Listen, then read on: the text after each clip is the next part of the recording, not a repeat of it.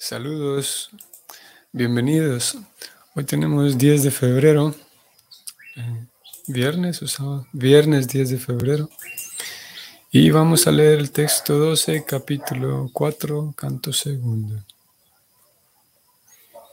Om Namo Bhagavate Vasudevaya. Om Namo Bhagavate Vasudevaya. Om Namo Bhagavate Vasudevaya.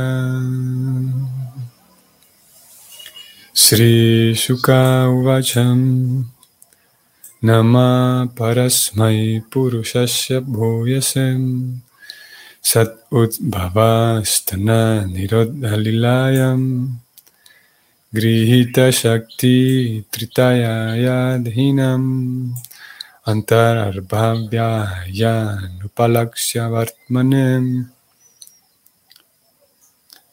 La traducción es la siguiente. Shukadeva Goswami dijo, Permítaseme ofrecerle mis respetuosas reverencias a la Suprema Personalidad de Dios quien para la creación del mundo material adopta las tres modalidades de la naturaleza. Él es el todo completo que reside dentro del cuerpo de todos y sus caminos son inconcebibles. Vamos al significado escrito por Sila Prabhupada. Este mundo material es una manifestación de las tres modalidades conocidas como bondad, pasión e ignorancia. Y el Señor Supremo, para la creación, manutención y destrucción del universo material, adopta tres formas predominadoras, como Brahma, Vishnu y Shankara.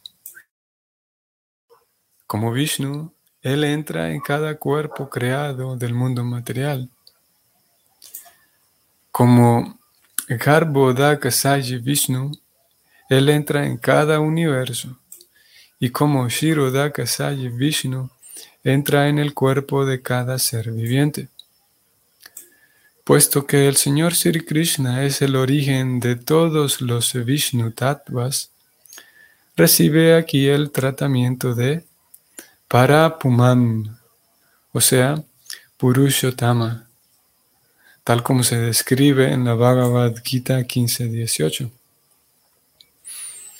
Él es el todo completo. Los Purusha avataras son, por ende, sus expansiones plenarias. El Bhakti Yoga es el único proceso mediante el cual uno puede volverse apto para conocerlo como los filósofos empíricos y los yogis místicos no pueden concebir a la personalidad de Dios, él recibe el nombre de Anupalaksha Vartmane, el Señor del Camino Inconcebible, o el Bhakti Yoga. Fin del comentario. Comentario breve. Un verso, bueno, que es el verso eh, que inicia con toda esta sección en donde vamos a ver las muestras de reverencia de parte de Shukadeva hacia Krishna. Y él comienza hoy justamente el verso diciendo, permítanme antes que otra cosa, permítanme ofrecerle mis respetuosas reverencias a la Suprema Personalidad de Dios.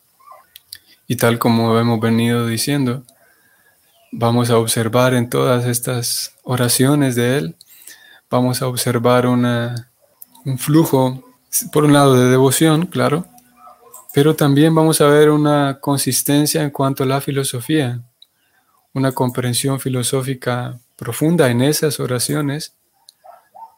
Y por esa razón, entonces, preocupada lo que va haciendo en cada verso es que toma cada, cada oración, cada verso, y le da su explicación ya que contiene suficiente información relevante y profunda en cuanto a la teología.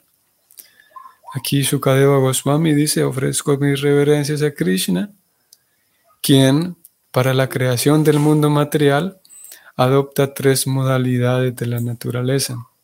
Ese es, el primero de los tres puntos que Prabhupada señala en el significado, que el Señor Supremo adopta tres diferentes formas para crear el mundo material. Prabhupada habló de ello, vamos a hablar un poco más nosotros. Número dos, que Él aparte reside en el cuerpo de todos, en la forma de la par, del paramatma, de la superalma. Y número tres, tercer punto, es que sus formas de actuar, sus caminos, Prabhupada también habló un poquito del tema, es, es inconcebible, es difícil tratar de, el intento uno puede hacerlo, pero es difícil mm, captar a Dios con, con la propia comprensión de uno. Vamos entonces desde aquí. Preocupada describe, comienza describiendo y, da una descripción un tanto técnica de cómo tenemos tres modalidades en, la configuración material. Esto ya lo sabemos. La pasión, la bondad y la oscuridad o la ignorancia. Y esa, esa configuración eh, triple o esa configuración con, tres em, cualidades está hecha de esa forma debido a que se requiere un, proceso de creación, de manutención y destrucción. Las tres actividades de creación, manutención y destrucción son correspondientes a las tres modalidades, los tres modos de bondad, pasión y oscuridad, siendo la pasión la que siendo la pasión la, cualidad necesaria para la creación de algo, siendo la bondad la cualidad necesaria para la manutención de las cosas, de todo, y principalmente aquí estamos hablando del universo, y siendo la cualidad de la oscuridad la necesaria para la destrucción de las cosas. Todos nosotros sabemos, todos sabemos, y si no lo sabemos, tarde o temprano uno llega a darse cuenta que lo más difícil es mantener las cosas. Si bien es verdad, es muy común eh, notar que y darse cuenta que es difícil comenzar algo. Por ejemplo, es difícil comenzar, el, primer paso es el más difícil, se dice con frecuencia. Comenzar un proyecto, comenzar la dieta, comenzar el ejercicio. Es, difícil posiblemente el primer paso, pero siempre es más, requiere más em, esfuerzo el mantener las cosas, el mantener una relación, el mantener la salud. Siempre la manutención requiere mm, mayor energía, porque la manutención requiere constancia. Si bien es verdad, empezar algo es difícil, pero mantenerlo es más difícil porque eso requiere constancia, entre otras cosas. Y es por esa razón que la cualidad de la bondad es una cualidad, es la cualidad a la cual la Gita nos y Krishna nos em, estimula a que busquemos la cualidad de la bondad. Porque en esa cualidad de la bondad, que una de, las características del modo de la bondad es que nos, nos permite ser constantes, algo muy importante para la vida espiritual. Y bueno, entonces voy al verso aquí de vuelta. Prabhupada, después de hablar de esas tres cualidades, describe que, señala que Krishna entonces adopta tres formas, tres deidades principales, como Vishnu, Brahma y Shiva.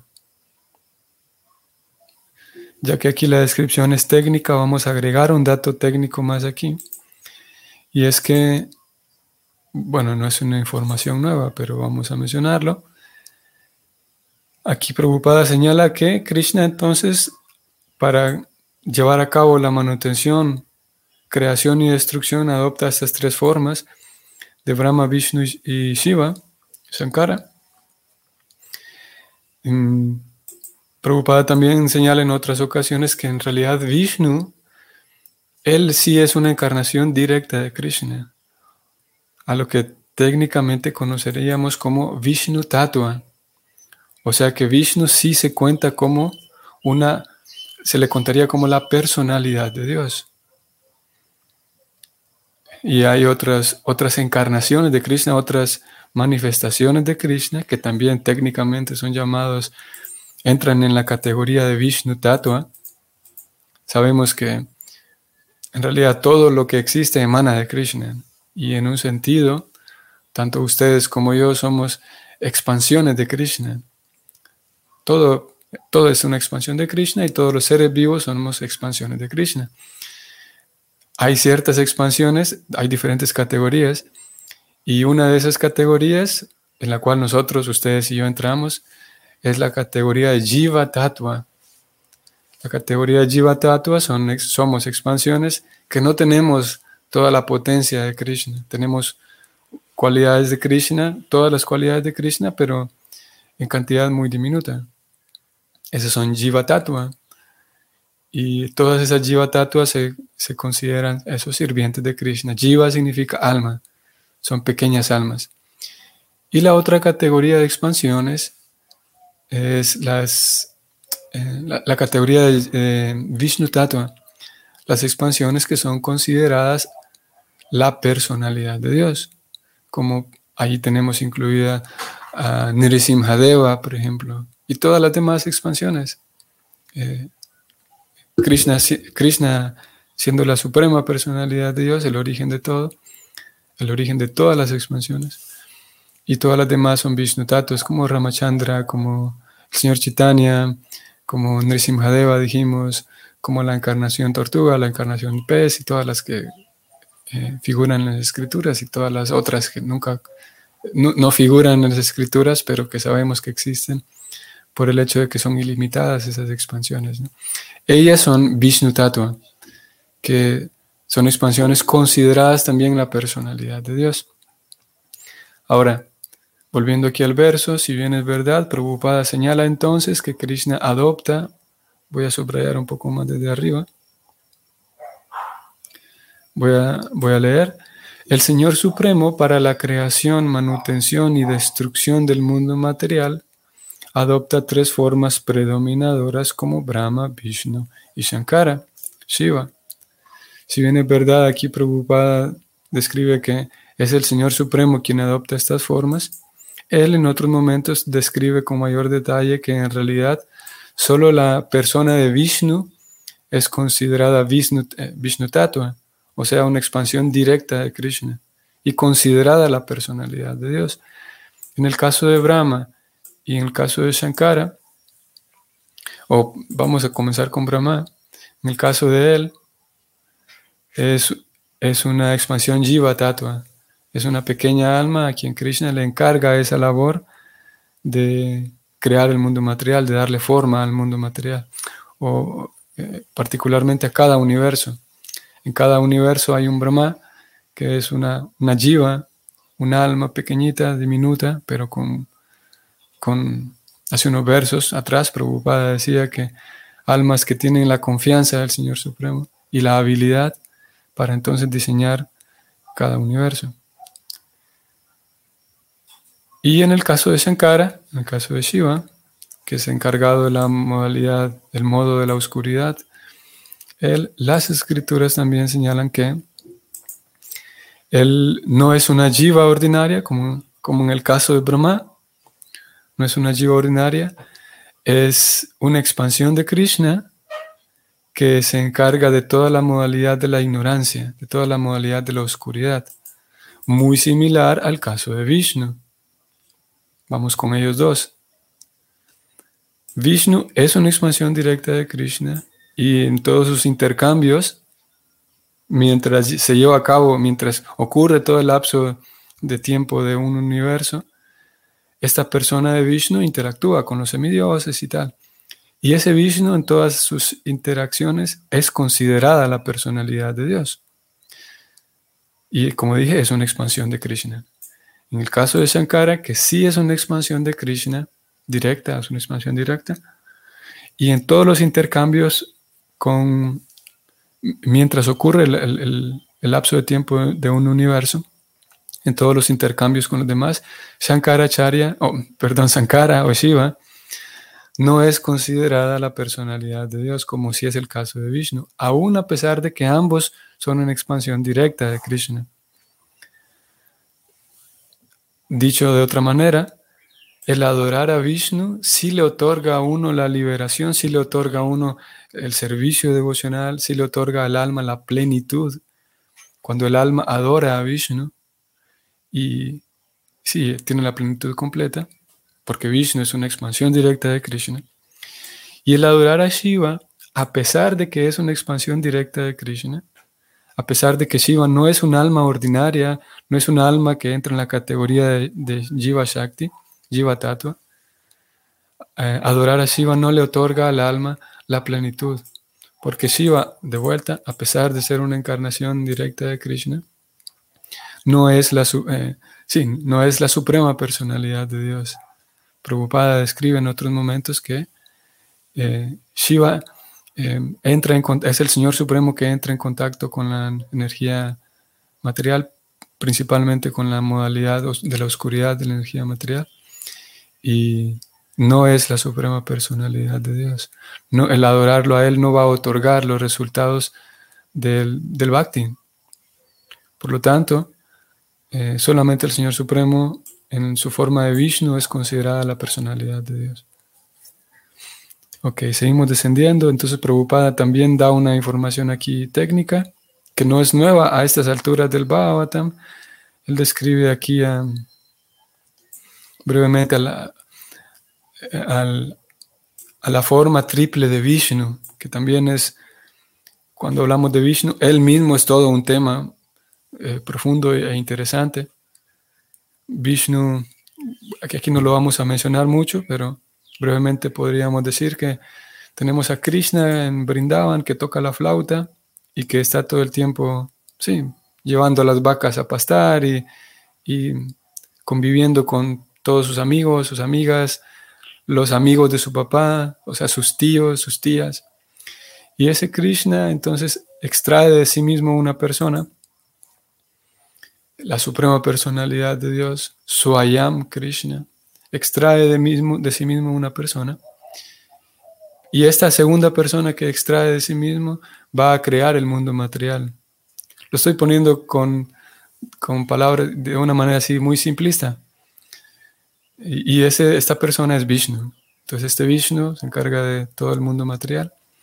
Y ese Vishnu, a su vez, se expande en otras dos, en otras dos formas de Vishnu.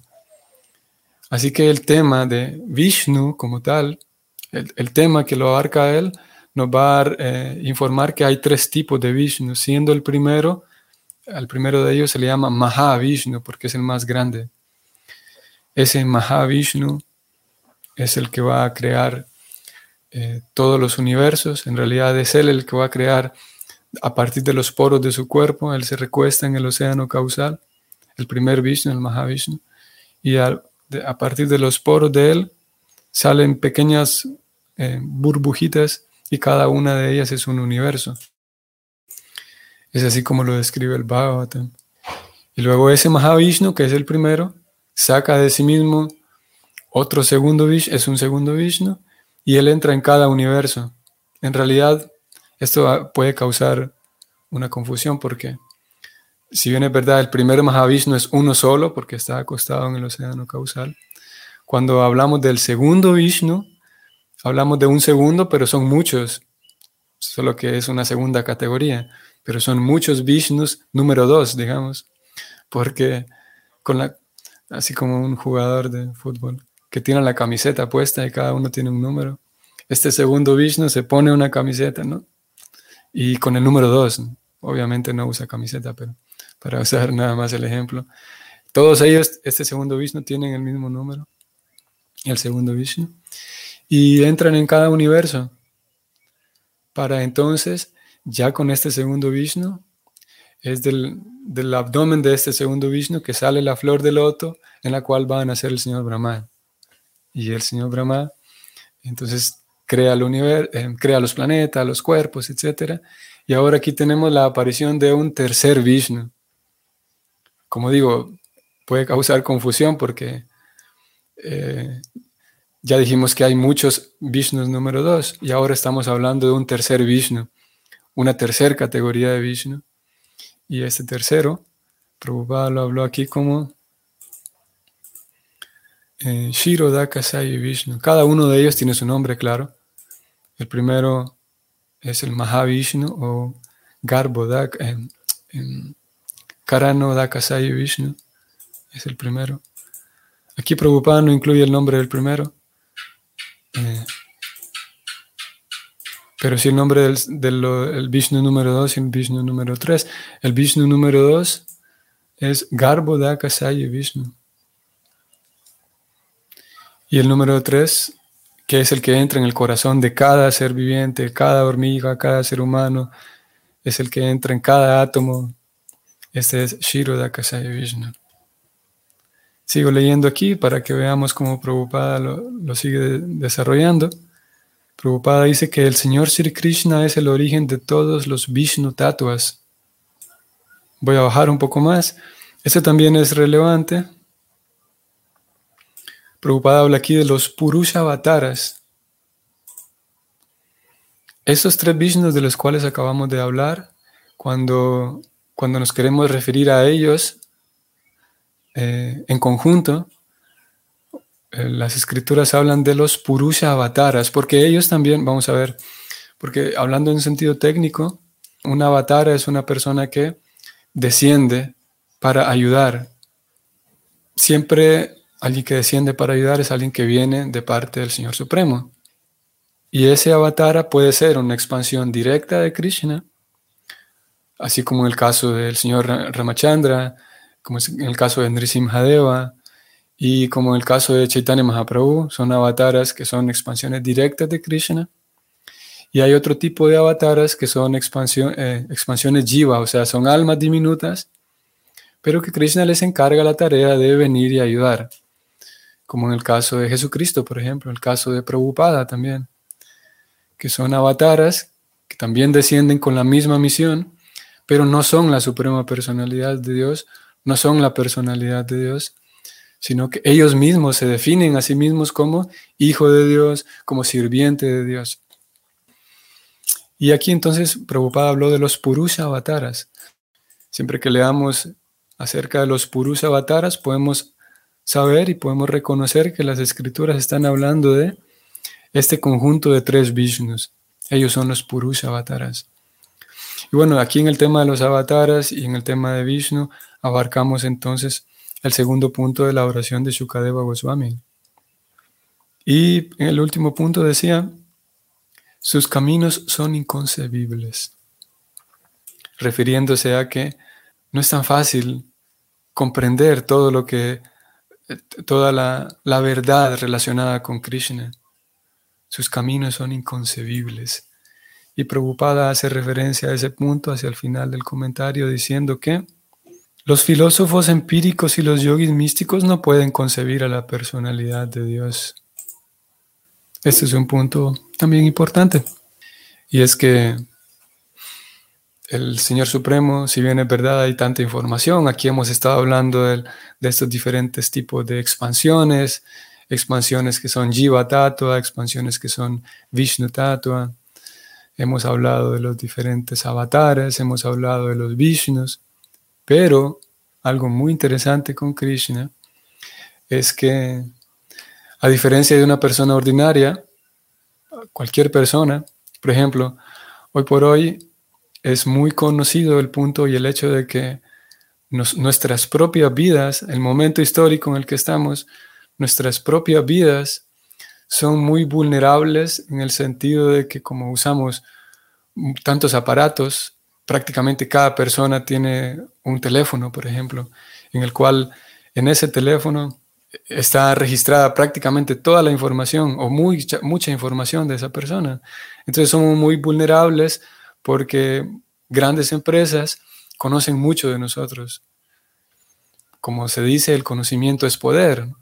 Y entre más alguien conoce de mí, tiene mayor capacidad de influir sobre mí. Así que el hecho de que nos conozcan mucho no es algo muy bueno en el mundo material o para una persona ordinaria. Y curiosamente con Krishna es algo diferente porque uno pudiera conocer mucho acerca de Krishna, todos los datos. Ahora hablamos nada más unos breves datos acerca de sus expansiones y sus eh, avatares. Pero nosotros pudiéramos conocer mucho y memorizar mucho, rastrear toda la información que hay de Krishna, acerca de Krishna en las escrituras, y aún así, teniendo toda la información de Krishna, no podríamos ser capaces de conocerlo completamente, diferente a nosotros, como dije. Pero con Krishna es diferente porque para poder captar realmente a Krishna, es lo que Prabhupada señala en este tercer punto, hace falta, y lo dijimos hace unos días, lo señalábamos, hace falta que Krishna se deje, hace falta que Krishna se, se muestre él a sí mismo y diga, aquí estoy yo, este soy yo. Aún a pesar de que hayamos leído y estudiado y memorizado y comprendido tantas cosas acerca de Krishna, es únicamente hasta que Krishna deja verse, deja ver su rostro, deja ver quién es Él. Es a ese momento en el que podemos entonces comprender y captar bien quién es Krishna. Esta es una cita que aparece en el décimo canto del Bhagavatam, 10, 87, 27. Voy a leerlo. Este ser supremo no se puede alcanzar mediante la argumentación o aplicando el poder del cerebro independiente de uno o estudiando muchas escrituras. Más bien, solo puede alcanzar el ser, esa gran persona, solo lo puede alcanzar aquella persona, aquel devoto, a quien el Ser Supremo elige favorecer. A esa persona, el Ser Supremo le revela su propia forma, verdadera y personal. Y nosotros, nuestro intento es, a través del sistema de Bhakti Yoga, eh, sí, aprender muchas cosas, memorizar, como lo hemos hecho hoy, comprender algunos puntos, con la idea de agradar al Señor Supremo, con la idea de que cuando Él se siente agradado con nosotros, tal como en el caso de Madre Yasoda, es el mejor ejemplo de esto que estamos hablando, cuando Madre Yasoda termina amarrándolo a Krishna. Y los acharyas señalan que aquella escena muy conocida en la cual ella, no logra, le faltan todavía dos dedos, una medida de dos dedos para, para que la cuerda amarre a Krishna. Y los acharyas señalan que esos dos dedos faltantes es que uno eh, es el esfuerzo propio del devoto por aprender, por desarrollarse, por eh, aprender nuevas cosas, en fin, por, por crecer el mismo, por mejorar en, en, la vida devocional. Y número dos, es que Krishna cuando ve el esfuerzo de la persona, entonces él se entrega, él se muestra, se entrega, se deja atrapar. Así que eso es lo que podríamos decir en relación a los tres puntos de, de Shukadeva Goswami. Voy a leer a Bhaktin Wendy. Saludos, Wendy. Creo que hoy sí ha ocurrido ya varias veces que me he fijado que su pregunta entra hacia el final de la lectura y queda por fuera, pero hoy sí, vamos a leerla. Hare, Krishna, mis reverencias. Muchísimas gracias por su valioso servicio. Eh, ¿Podría contarnos un poco más sobre Garbhodaka Sai Vishnu, por favor?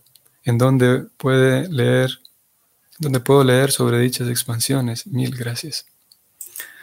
Mm, vamos a ver.